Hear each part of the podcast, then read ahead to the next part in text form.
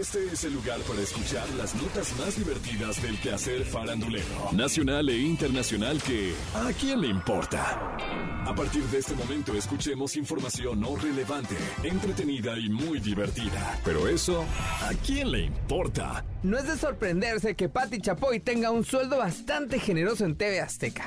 Tiene muchos años de trayectoria y la verdad es que es una mujer de mucho peso, ¿no? Hace unos días llamó la atención al acudir a su programa Ventaneando, luciendo un vestido muy elegante que atrajo la atención de sus fans. Se trataba de un conjunto de diseñador. Patty estaba tan emocionada con su look que lo publicó en redes sociales, destacando que el juego de falda y blusa en color morado lo había diseñado la mismísima Carolina Herrera el combinó con zapatos negros y una mascada que le dio su toque personal, además de joyería sencilla, ¿no? Bueno, hagamos cuentas. La parte superior de su atuendo cuesta 8.600 pesos, mientras que la falda asciende a los 9.600 pesos. El pañuelo le costó 6.200 pesos, por lo que en total el conjunto de Pati Chapoy tenía un costo de 24.400 pesos mexicanos. Pero si a Pati Chapoy le gusta la ropa cara, Valenciaga, Gucci, Prada. y gastarse su quincena en trapos, ¿eso a quién ¡Le importa! Luego de su participación en el canal de YouTube del Escorpión Dorado, Yuri volvió a dar de qué hablar. Y es que en redes sociales algunos internautas la acusan de homofóbica por sus más recientes declaraciones. ¿Qué fue lo que pasó? Yuri y el escorpión dorado hablaron de su carrera y de cómo dio el cambio y se adentró a lo religioso. Luego Yuri dijo que tuvo muchos novios, tantos como para haber tenido uno en cada puerto. Por ello fue cuestionada sobre si en alguna ocasión a alguno de sus novios le resultó gay. ¿Te ardió? Le preguntó el escorpión dorado. No, no me ardió. Me preocupé y me fui a hacer unos análisis, respondió Yuri. Como era de esperarse, los internautas la señalaron de homofóbica y pidieron cancelarla.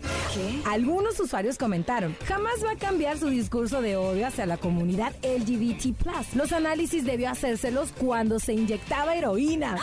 Ya túmbenle las cuentas a la yurifóbica y todavía burlándose de un tema como es el VIH.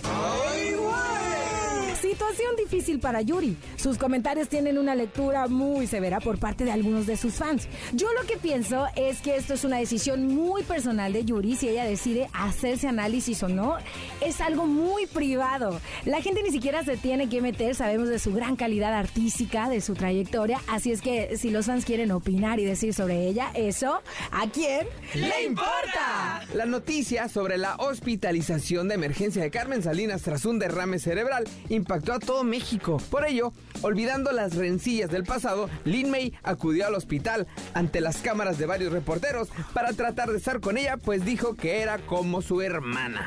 ¿Qué? Lin May se hizo presente y aseguró que ya se habían arreglado. Y esto salió en Sale el Sol. Su acción fue muy, muy mal vista, al menos así lo dijeron este, Gustavo Adolfo Infante y Joana Vegaviestro, y se lanzaron en contra de Lin May por la siguiente razón. Calificaron como inapropiada su visita y le pidieron tener tantita Joana lo que dijo, ¿qué tiene que hacer Lin May con vestido largo cuando hace unos meses la llamó hipócrita? Y no, no fue show.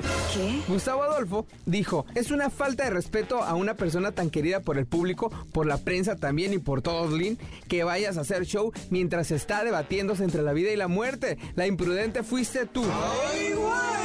Con peluca, pestaña postiza, tacones y tu disque novio. Bueno, la verdad es que los ánimos están caldeados ante el estado de salud de Carmen Salinas. Ella es una gran actriz y todos debemos desearle una pronta recuperación. Importa mucho saber lo que está pasando con ella, con su evolución, que esperemos que se recupere pronto. Fuera de ahí, lo que suceda en los pasillos del hospital, la gente que está haciendo guardia afuera, los que llegan y ven y los que se lucen ante los otros que están esperando, son cosas que a quién ¡Le importa! Esto fue ¿A quién le importa? Las notas más divertidas del quehacer farandulero nacional e internacional. Porque te encanta saber, reír y opinar. Vuélvenos a buscar ¿A quién le importa?